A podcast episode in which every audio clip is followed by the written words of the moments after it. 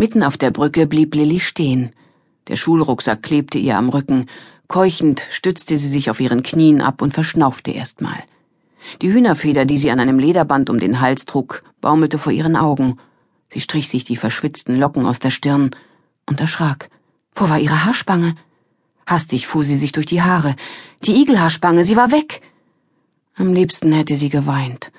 Aus Wut über das, was passiert war, und aus Angst davor, was passiert sein könnte. Und wegen der Igelspange.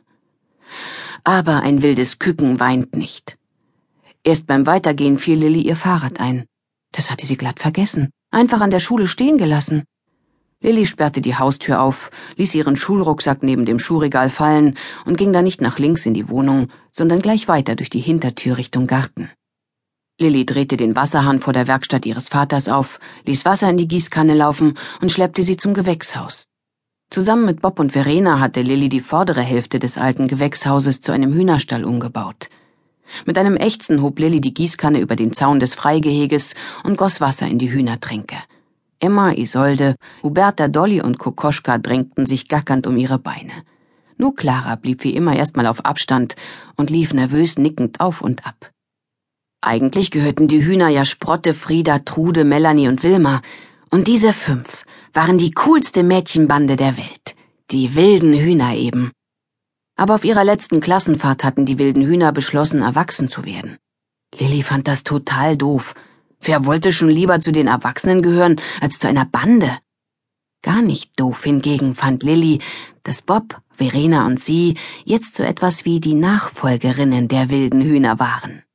Und weil Sprotte in den Sommerferien mit Fred nach Amerika hatte fliegen wollen, Trude mit Steve nach Dänemark gefahren war, um ihren gemeinsamen Freund Torte zu besuchen, Wilma einen Theaterworkshop in Hamburg absolvierte, Melanie im Kosmetiksalon jobbte und Frieda mit Willi durch die Uckermark radelte, hatten die wilden Hühner ihre echten Hühner bei den wilden Küken, also bei Lilly, Bob und Verena einquartiert. Lilly nahm Huberta hoch und setzte sich mit ihr auf den Deckel der Futterkiste. Erst pickte Huberta nach Lillys Ohrläppchen aber als Lilly sie streichelte, gurrte sie nur noch leise vor sich hin. Lilly fühlte ihr eigenes Herz und das des Huhns schlagen. Einen Augenblick schien es, als wäre ein Huhn zu umarmen, das richtige Rezept, um die Zeit anzuhalten. Aber dann wurde Huberta zappelig, kratzte Lilly mit ihren Krallen und sprang flatternd zu den anderen Hühnern an die Tränke.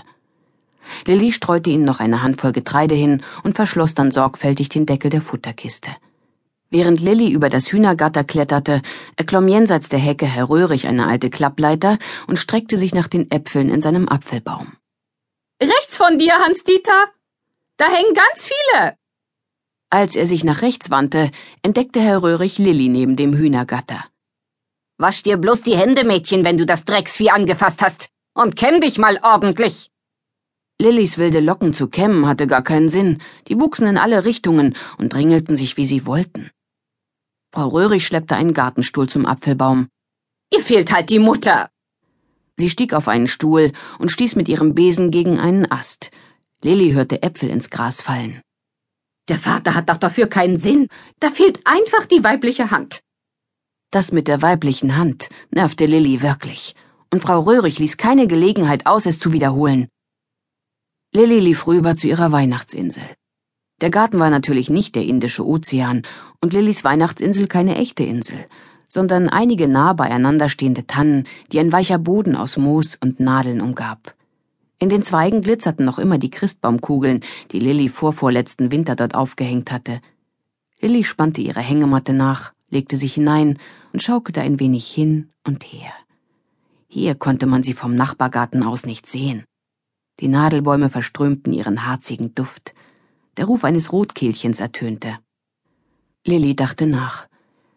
Das heute, das war der schlimmste erste Schultag ihres Lebens. Sogar noch schlimmer als der allererste, an dem sie als einzige nicht mit ihrer Mutter, sondern mit ihrem Vater da war. Und jemand fragte, ob ihre Mutter tot sei. Nein, einfach abgehauen mit einem Musiker. Lilly wäre es lieber gewesen, sie hätte einfach sagen können, meine Mutter ist tot. Dann hätten sie wenigstens alle bemitleidet.